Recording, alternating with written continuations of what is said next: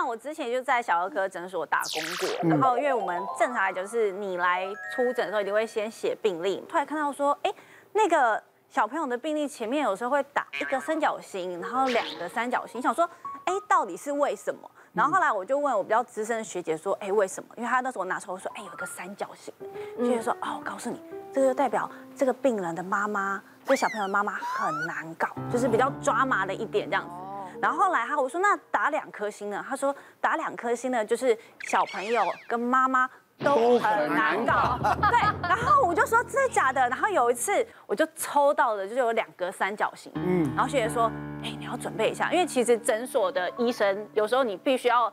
呃，马上的支援他这样，他说，哎、欸，这是两个三角形的，你赶快进去，你赶快进去这样子。然后那个医生就看我说，哦，就是那个弟弟就是有点感冒，我们等下看就是呃要打针啊什么的。然后他说，医生，医生把他拍拍痰，因为拍痰我们就是会这样子。对，然后他声音会很大，他其实没有什么，他就你知道打完之后那天整个睡不着。然后医生想说就是拍痰而已，但他就非常的抓马。然后那天我们就说，那等一下要帮那个弟弟打针哦，然后我要负责就是我要夹住小朋友。另外一个护士就要跟妈妈就说，哎，妈妈，我来跟你解释一下哈，这个针是什么？然后先把妈妈带出去。然后医生就说，你看这个是什么东西啊？这个东西哦很厉害哦。转移他注意力。对。然后我我边抓住他，我还要边拿贴纸说，你看这是什么贴纸？这个是米奇，你喜欢米奇吗？他这样，我知道你是小男生，你是喜欢米妮啊？他说。然后医生在这时候赶快把它这样搓一下，这样子就是整个像变魔术的时候。所以我们只要遇到病例上面有两个三角形的时候，我们就要全体注意，要注意说妈妈跟小孩都是非常难搞的状态。那我女儿小时候打麻打打针多害怕，那打打下来就就就哭啊，一直哭啊。你知道吗？后来一直哄她，一直哄她，哄他医生要打就，嗯嗯，我考虑考虑，很好玩，同言同语。我我女儿我女儿也是是超级怕打针的，嗯，你知道她你知道她怕到什么时候？我们就说带我们只要看医生都没问题，然后我说医生可能会打针，她就开始从家里哭。有一次她从家里一直哭一直哭，哭到大医院，因为她有一点点发高烧，一直不退。等于在医院大医院，你知道她要等，她就是要等，她就哭了两个小时，我真是受不了，在外面两个小时。后来她进去的时候，然后医生说这要打针哦，又哭又去注射室又等，又等了半小时，又哭了半小时。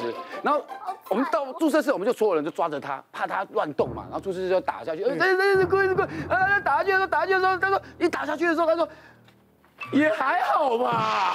对，真的真的这样。来，接下来讨论什么呢？来，大家讨论的是跟医生有缘分，什么病都能治好。你什么病啊？能医生都能治好？不是，我就是为了怀孕而苦恼。哦，那我什么什么中医西医，然后还去跟人家排队买贯通石，还喝符水，什么方法都试了，可是就是没有怀孕成功。嗯，所以后来就只好做试管婴儿嘛。我先做了人工受孕，做六次都失败。哇塞！然后呢，我失败的时候心里已经很伤心啦。嗯，那朋友就说：“你们台中就有一个非常非常有名的。”做不孕症的名医，嗯嗯、那个医生真的很厉害，他就是什么世界各地的人都来找他哦，连什么美国啊，什么住在纽西兰、澳洲都来找他，然后他门口就有一堆宝宝的图像排成一个台湾，所以他就是真的很有名，而且很贵。我去试了三次，没有一次成功，都失败，而且我花了大概一百万，而且他很难排，然后我每次在那边一等就是三小时。我就每次为了看他都要请假去看医生，然后要等，然后要花钱。我每次去，而且那边不夸张，那边不收信用卡，只收现金。哇！他的诊所，你付钱批假的旁边是提款机，哎，每个妈妈都在那边排队提款机抽现金。我每次去，我先生身上都要准备两万块。好，第一次不成功，心里有点伤心。然后我就有听别的朋友讲说，他们会做业绩。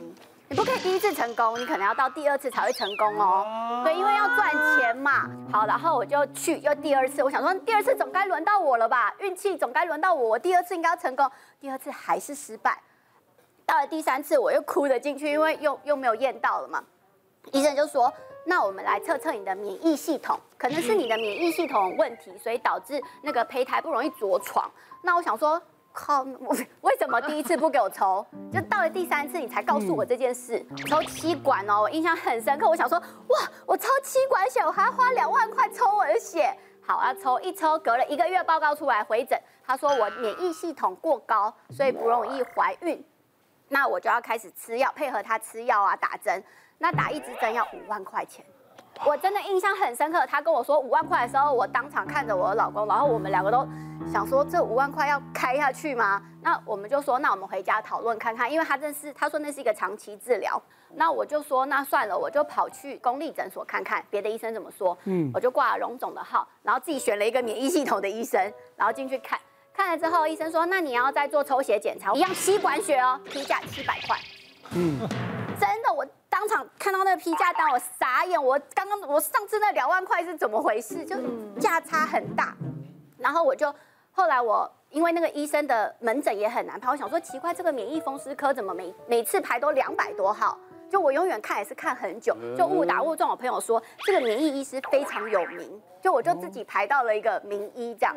然后我就每次去给他看，看了我就调吃了三个月的药，然后打针，我就自然怀孕了。然后我在，但是我就我就觉得他很神啊，他对我来讲太有效了，就很感谢他。然后我就推荐我很多朋友，我大概不夸，我推荐了大概有十个女生，但是大概也是三四个有怀孕而已。我讲我我一对这个国外的夫妻啊。也结婚好多人都没有怀孕啊，怎么样想尽办法没有怀孕？对，他们有没有做什么？我是不知道。我来台湾玩，那我们就当地地主嘛，就陪他们啦。嗯，然后就想说，哎，龙山寺那个拜拜拜拜啊，拜拜，圣子娘娘拜拜啊，那回去怀孕了。哇，那你就你就是变他的神了。不是，我我讲就是说很难讲，缘分到了，那事情真的很难讲，因为孩子跟你有缘分，他就来了。哦，有些人结婚一辈子。对，他们也没小孩，他们也也也没有说刻意做什么，嗯，对不对？他们也也没有没有怀没有生，他们也也就顺其自然。所以每一个人要的不一样。我觉得是你没有花钱的关系了，没有花钱，你可能一下子五万块，一下子心就揪在那个那个血管就收缩出来，肾上腺素就分泌，然后就冒冷汗，然后就不容易受孕。然后你一看啊，才七百块，我可以付十次，心情放松了，放松开心，那反而很快乐，说老公，我们省了五万块钱了，Yes，Let's go。有那时候我一怀孕的时候，我真的跟我老公说，我们省了太多钱了。对呀，之前花了一百万呢。你知道那个求子的心态是？那时候当当下你在处在那个当下的时候，医生跟你讲的任何事，你要吃的任何药，然后要买的任何东西，要拜什么，连符水你都可以喝下去。其实你也可以去找郑医师，因为郑医师很多人找他也都。郑医师可能会把我推到别的权威吧。如果找他都对，很多人看他都怀孕。你也知道，这事情你都知道。但是很有名啊。不过你讲龙山龙山寺，我想起来 是。二零一九年、二零二零年的时候，我收到一个一个那个信息哈，就是我们护理人员传给我说，这个病人从香港传来。她怀孕了，就就说我二零一九帮她做了海扶刀了哈，是。她她怀孕了，她因为先前一直不能怀孕，就是子宫肌瘤跟子宫肌腺症嘛，就她他们写一句话哦，她说请帮我谢谢郑教授，同时。先帮我去龙山寺哈，帮我还愿一下。下次我去龙山寺帮他还愿。请护理师啊，护理师。我到台湾疫情结束，我到台湾会亲自再去还愿一次啊。如果你们刚好路过那里，先帮我拜拜，说有一个香港某某小姐哈，先跟他们自己让他附上那个小孩子的照片给我们看。他他他就是说，像这种案例哦，你说你说是不是心理作用很难说？对对对，所以宁可信其有。我想你喜欢的那个庙可能都是不错的。缘分啊。那我分享一个案例，跟子婷的很像。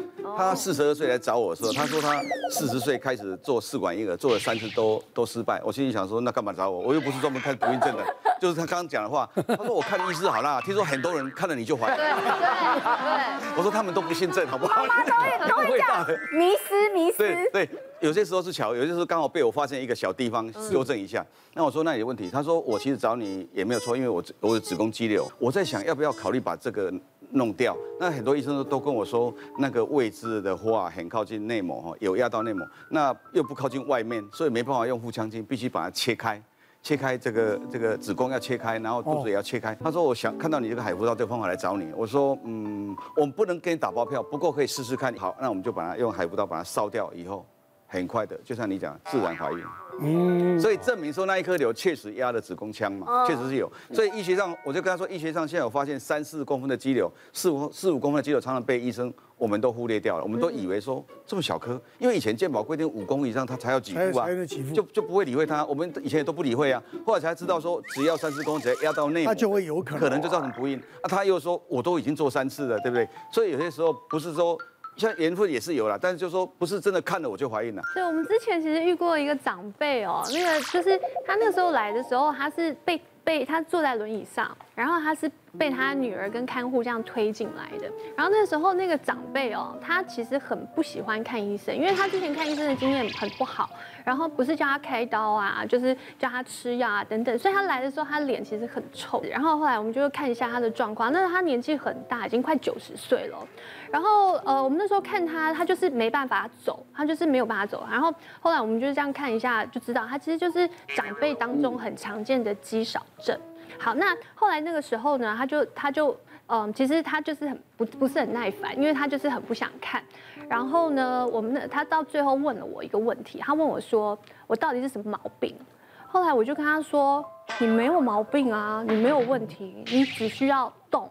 就好了。嗯，然后他那个时候其实有一点疑惑，因为他他在之前都是被医生骂，就是说啊，你就是不动啊，你就是怎么样怎么样，然后你就是呃拍了 X 光片你就骨刺什么等等，他就讲了一大堆。他就说我没有问题吗？我刚才后来那个时候我其实就是好好的劝说，就跟他说，其实你的问题都不大，你现在你刚刚从这个轮椅上走出来，虽然吃力了一点，可是其实是可以做得到的。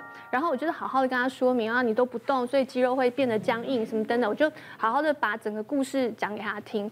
后来很奇迹似的，他。才隔了一个礼拜，下一次来的时候，他是自己走进来的。他主要的问题是他心态上面的问题，可是一直都没有人好好的去跟他说明，说他到底有什么毛病。然后后来呢，因为他就觉得说，哎，他才一个礼拜，他从轮椅上走走了，站起来了，所以他就到处介绍他的亲朋好友。然后呢，甚至到一个程度是，他的亲朋好友问他说：“你是有收钱吗？你是有收这个人的钱吗？就是你有介绍费可以拿吗？你怎么会到处介绍这样？”对。然后，因为其他人来也就还好。别忘了订阅我们 YouTube 频道，并按下小铃铛，收看我们最新的影片。想要看更多精彩内容，快点选旁边的影片哦。